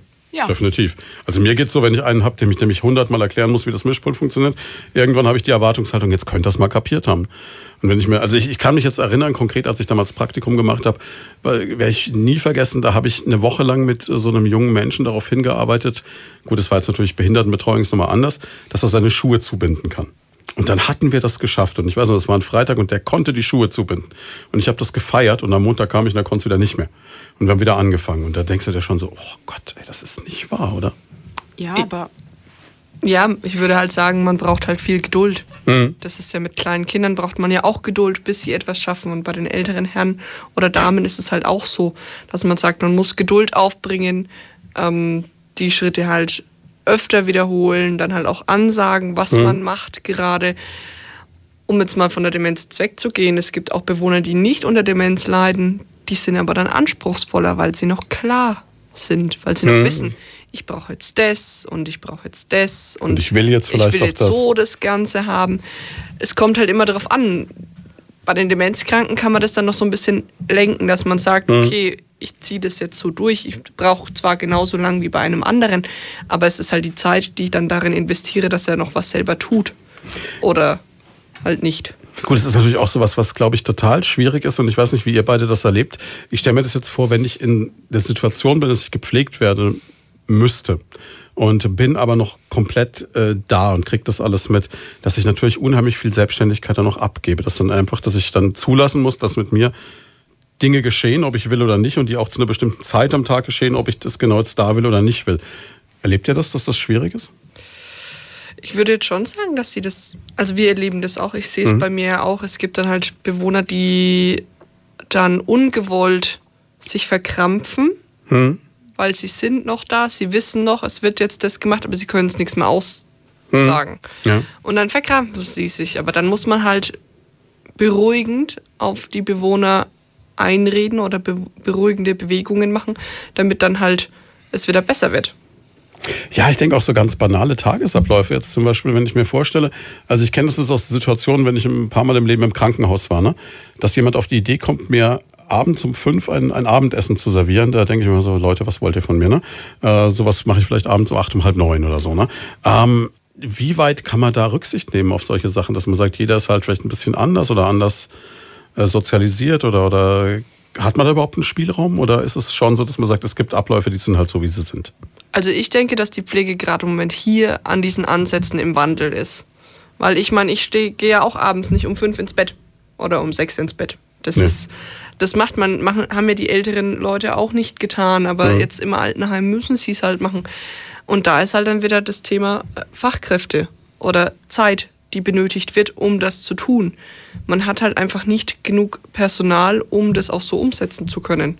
Dass man halt sagt, okay, den Bewohner bringe ich jetzt erst um die Zeit ins Bett, aber dann möchte der andere Bewohner ja auch um die Zeit ins Bett. Man muss da so einen gewissen Grad einfach finden, womit man dann umgehen kann. Gut, Fachkräftemangel ist natürlich ein Riesenproblem. Nadine hat es vorhin gesagt, sie hat ja gesagt, Mensch, äh, wenn sie das irgendwie erzählt oder wenn du es irgendwie erzählst, dann äh, sagt jeder, ja toll, dass du es machst, aber ich könnte es nicht. Glaubt ihr, dass ihr in absehbarer Zeit genügend Kolleginnen und Kollegen haben werdet? dass genügend Kollegen oder Kolleginnen da sind. Aber der Bedarf wird immer mehr, ne? Ja, der Bedarf wird mehr. Man muss halt dann schauen, wie man das abdeckt. Also ich bin guter Dinge. Okay. Ich hoffe, dass wir jetzt durch unser Gespräch hier einige dazu auffordern konnten, dass vielleicht der ein oder andere darüber nachdenkt mhm. und es einfach versucht und ja. Was würdet ihr sagen? Das Beste ist ein Praktikum machen, ne? Genau. Einfach mal gucken, kann ich oder kann ich nicht. Richtig. Oder, oder ist es was für mich? Ja, einfach erstmal selber da reingehen, selber machen, tun, lernen. Und ich denke, eine, eine Sache, die ihr vielleicht, wo ihr beide vielleicht jetzt gleich nochmal eine Lanze für den Job brechen könnt, ist ja, viele haben ja Angst vor diesem wirklich pflegerischen. Also vor diesem, was wir vorhin mal so angedeutet haben. Ne? Da ist halt mal jemand, dem du halt dann mal ganz brutal gesagt den Hintern abwischen musst oder den du waschen musst oder den du halt ins Bett bringen musst oder in die Badewanne setzt oder was auch immer oder der sich übergibt, weil er was vom Essen nicht vertragen oder den du auch füttern musst. Aber das ist, wenn man es in Prozenten ausdrücken muss, fünf Prozent der ganzen Nummer, der Rest ist eigentlich was ganz anderes, um den es geht, oder? Genau, also das würde ich genauso sagen. Es ist so, deswegen sage ich auch immer, die sollen erstmal selber rein und mhm. einfach erstmal selber schnuppern und schauen. Schnuppern im wahrsten Sinne des Wortes, ne? Genau. ja, richtig. Nein, also es hat auch viele schöne Seiten und die muss man einfach kennenlernen, bevor man, bevor man da diesen ganzen Vorurteilen glaubt. Mhm. Was ist für euch jetzt das, das, das, das Schönste im Job? Für mich ist das Schönste im Job einfach mit den Menschen zu arbeiten, was Neues zu erleben, neue Geschichten von ihnen zu hören, was mhm. aus dem Leben passiert. Es ist einfach dieses Miteinander, auch mit dem Team. Mhm. Ein gutes Team ist auch viel wert, wenn man gute Kollegen hat oder Kollegen hat, mit denen man gut umgehen kann.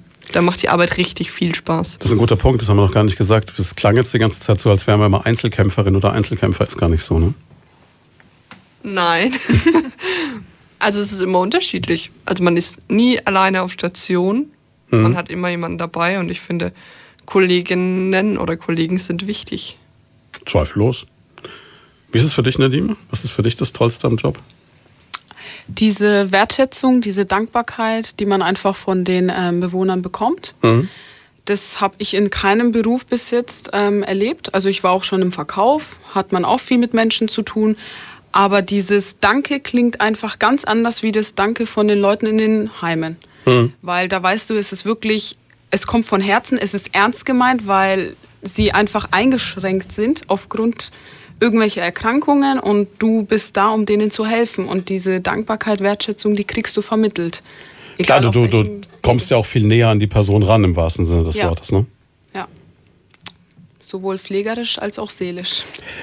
Seid ihr dann für manche vielleicht auch, auch wenn ihr die professionelle Distanz wart, trotzdem so eine Art Familienersatz ein Stück weit? Ich denke schon, weil wir einfach, ähm, ich sage jetzt mal, mehr oder weniger rund um die Uhr da sind. Wir befassen uns mehr mit den Menschen als jetzt andere, weil wir sie eben pflegen. Und naja, wenn ich mich jetzt da hinsetze und mich mit jemandem unterhalte, was vielleicht ein anderer Angehöriger aufgrund seiner, von seinem Zeitmangel nicht kann, dann sieht er mich halt, ja, dann zieht er mich halt vor sozusagen. Ist, das dann, ist es dann ein zweiseitiges Spiel? Also du sagst jetzt, du hörst älteren Menschen gerne zu und du interessierst dich für sie. Erfahren die dann auch genauso viel von dir oder machst du da einen kla- klaren Cut? Nö, also ich bin da offen. Ich habe nichts zu verstecken.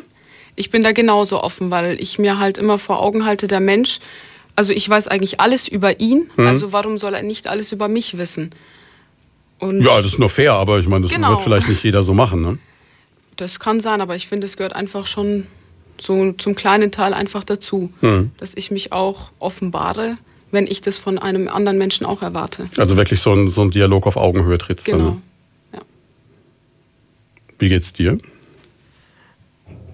Wie jetzt nochmal genau mit dem Bezug darauf. Ja, mit dem Bezug darauf, wie, wie ist es für dich? Also dieses, äh, auch diese, diese Dank, diese Rückmeldungen und auch dieser, dieser Dialog mit dem Patienten. Wie, wie intim wird das Ganze? Wie viel Familienersatz ist man? Also bei mir in der Einrichtung sehe ich das halt auch so. Es ist, man ist Ersatz, man wird auch gerne darauf angesprochen. Der Dank ist auf jeden Fall da. Es ist aber auch ein echtes Dankeschön. Es kommt von Herzen. Es ist eine Wertschätzung da. Ich finde es auch wichtig, wie die Nedi mir gesagt hat, sie ist ein offenes Buch. Ich finde es auch wichtig zu sagen, ich teile etwas mit dem Bewohner oder mit, also bei mir mit den Bewohnerinnen, ähm, dass sie auch was von mir erfahren. Es hat aber dann im Umkehrschluss vielleicht auch den Vorteil, dass genauso wie jetzt, ihr seid ja alles Menschen, wenn ein Bewohner mal einen Tag hat, wo es ihm jetzt nicht so gut geht oder besonders gut geht, dann wird man das genauso annehmen, wie wenn du jetzt sagst, meine Güte, Montagmorgen, Genau. Schwester sowieso, seien Sie mir nicht böse, es wird heute ein bisschen langsamer dauern, ich habe letzte Nacht echt hart gefeiert oder so. Ja, so direkt würde ich jetzt vielleicht nicht ganz Aber, aber im Endeffekt könnte es so sein, ne? oder wenig schlecht geschlafen, Schlecht ne? geschlafen. Mit den Feiern ist halt so eine Sache, ne? Aber ich würde auch sagen, halt, man, man gibt ja ehrlich zu. Man sagt ja auch, oh, heute ist nicht mein Tag, ich habe ein bisschen Kopfschmerzen, weil das Wetter umschwingt. Ist schon mal eine Information, die die Bewohner ja dann auch aufnehmen und sagen, okay, Jetzt weiß ich auch, warum reagiert die Angelina heute vielleicht ein bisschen anders oder warum Genau. grinst sie jetzt nicht so, wie sie sonst grinst. genau, Ne? und das finde ich halt auch wichtig. Und die Bewohner sagen es uns ja auch. Mhm. Man kommt ja auch ins Zimmer früh rein und fragt, na, Schwester, wie haben Sie denn heute geschlafen? Ah, die Nacht war jetzt nicht so toll. Dann Mhm. weiß man halt auch, okay, ich, heute geht es jetzt nicht so schnell. Mhm.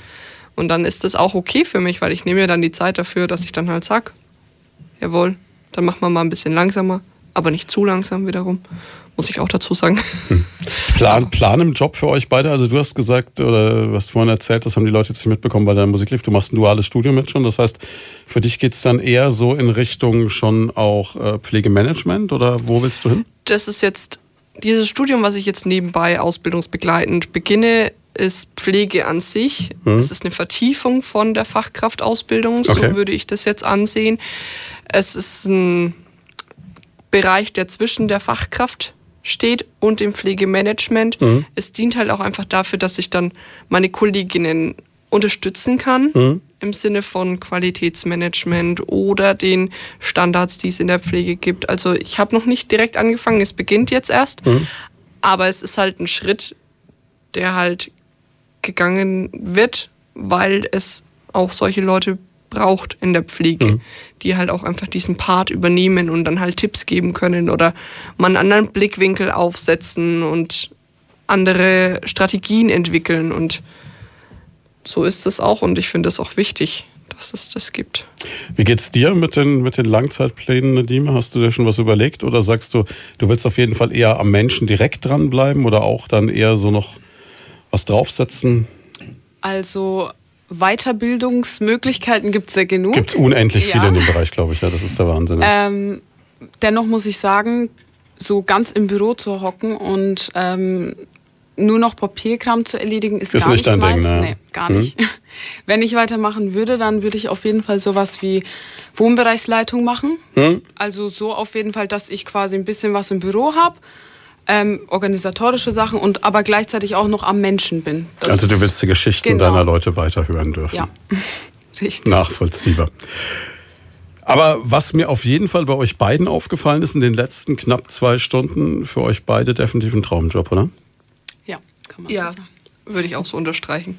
Also es ist schon sowas, was ist äh, schön zu sehen, wenn man Leute halt äh, hier auch in der Sendung hat, wo man so weiß, okay, die haben offensichtlich was gefunden, was sie richtig begeistert in allen Facetten. Und das hat man nicht allzu oft im Bereich Arbeit, würde ich sagen. Genau. Also würdet ihr weiterempfehlen. Ja, definitiv. Auf jeden Fall, wie es halt vorhin schon angesprochen wurde, einfach mal ausprobieren. Mal was Neues wagen. Was wir noch gar nicht gemacht haben, ist über die, es, es gibt ja auch so einen theoretischen Part an der Ausbildung, deswegen seid ihr an der Schule. Wie schwierig ist es denn? Es kommt halt darauf an, wie stark der Wille oder halt Das auch die allem so, Motivation ist, würde ich jetzt mal sagen. Es sieht ja jeder anders. Aber Also ein bisschen ich was würde lernen schon, muss man. schon sagen, es ist anspruchsvoll, aber es ist halt auch wichtig, dass wir das lernen. Hm. Das sind halt die Aspekte. Ich, Würdest find, ich würde jetzt sagen, ich, also so anspruchsvoll ist es jetzt nicht. Hm. Wenn man sich wirklich hinsetzt und ähm, wo ein Wille, da ein Weg, dann kann man das auch. Und du hast doch immer den, den praktischen Aspekt im Hinterkopf. Du weißt, wozu du das brauchst, was du jetzt gerade lernst Genau, wahrscheinlich. man, ne? man zieht auch sehr viel aus, ähm, aus der Praxis mit ähm, raus, was auch sehr hilfreich für die Theorie ist natürlich. Deswegen, man kann es ein bisschen ableiten. Also so schwer kann es dann auch nicht sein. Also ich sehe schon, ihr seid die beiden die perfekten Werbebotschafterinnen für Pflegeberufe. Das haben wir jetzt schon gelernt. Das ist dieses Gesicht von Frau Brandt hört gar nicht mehr auf zu strahlen da im Hintergrund. Wir müssen jetzt trotzdem noch mal eine kurze Pause machen und dann geben wir der Frau Brandt noch die Möglichkeit, ein bisschen äh, die Werbetrommel für den Pflegeberuf zu rühren. Wobei, da kann sie nicht mehr viel draufsetzen. Ja, Mensch, nur noch drei Minuten, dann ist dieses Gespräch schon wieder zu Ende. Tag der Pflege heute und ich habe gerade eben vor der Musik gesagt, wir geben der Frau Brandt auch noch die Möglichkeit, was zu sagen zum Thema Pflegeberufe. Denn es ist ja wirklich so, Sie suchen händeringend Nachwuchs, denke ich mir. Sie haben jetzt gesagt, nicht für Ihre Schule an sich. Sie haben 32 Plätze, die sind belegt. Aber der Bereich Pflege natürlich, der schreit nach Nachwuchs, oder? Ja, also die Einrichtungen, ich selbst als äh, stellvertretende Schulleitung darf ja die Auszubildenden auch nicht direkt einstellen, sondern die werden über ihre Einrichtungen äh, in die duale Ausbildung aufgenommen und kommen dann zu mir an die Schule. Das heißt, für Sie ist so ein bisschen Überraschungsei, was da jetzt kommt, so immer? Ja, ein Stück weit. Ich prüfe die Zugangsvoraussetzungen, die erfüllt sein müssen und dann äh, geht's schon nach Anmeldung bei uns. Also ich kann jetzt nicht aussuchen, den Wer zuerst kommt, gewinnt. Genau. Es ist so, es gibt dann auch zum Ende oft so, dass wir schon eine Warteliste haben. Äh, Im Moment klagen die Heime halt wirklich, dass sie zu wenig Bewerbungen haben. Es sind schwache Jahrgänge, also das betrifft ja auch das Handwerk, es betrifft alle. Ja, ich meine, man sieht ja auch, was, was wir Pflegekräfte aus Osteuropa einkaufen. Ganz Brutal genau. gesagt. Ne? Ja. Und das ist ja auch immer dieses Vorurteil über die vielen Menschen, die äh, sich äh, auf schrecklichste Weise übers Mittelmeer zu uns kämpfen, wo dann viele äh, hirnrissige Vorurteile im Kopf haben. Im Grunde genommen können wir für jeden dankbar sein, der kommt und der uns vielleicht auch gerade in diesen Bereichen irgendwann unterstützen wird. Denn wir haben einen Fachkräftemangel in diesem Land, der nicht mehr zu beherrschen ist. Ne? Also wir haben bei uns an der Schule auch äh, die Asylbewerberbeschulung und wir hoffen jetzt schon, dass wir da dann auch über langfristige äh, Projekte das schaffen, auch Leute für die Pflege zu gewinnen. Also in die, wir haben auch eine Sozialpflegeschule, was die Nedime gemacht hat, nach der Hauptschule zwei Jahre als pflegerische Ausbildung. Und da sind mittlerweile solche Schüler drinnen, die wir hoffen, auch weiter qualifizieren zu können zu Fachkräften. Ich wüsste nicht, was dagegen sprechen sollte. Man muss Nö. halt die Sprache erstmal lernen, aber Genau. Das ist zu schaffen. Ne? Ähm, wir haben noch gar nicht über die Zugangsvoraussetzungen gesprochen. Wenn ich Pflegefachkraft werden möchte, Sie haben es gerade schon gesagt, ich kann einen Quali bauen, einen guten, und kann dann diese Sozialfachschule Pflege machen. oder einen Beruf lernen, also auch Verkäuferin, egal was, abgeschlossener Beruf, Hauptschule und abgeschlossener Beruf oder die direkte Zugang ist die mittlere Reife. Hm, okay. Aber ich kann jetzt auch, wenn ich zum Beispiel im Einzelhandel war und sage, ach, im Grunde genommen langweilt mich das jetzt, Ja. ich möchte nicht mehr im H&M stehen, setzen Sie irgendein anderes Geschäft dieser Welt an diese Stelle, falls jetzt jemand vom H&M zuhört, man muss da mal ein bisschen aufpassen, äh, dann gibt es auch die Möglichkeit zu sagen, okay, Genau. abgeschlossene Berufsausbildung ist gleichwertig mit einer mittleren Reife.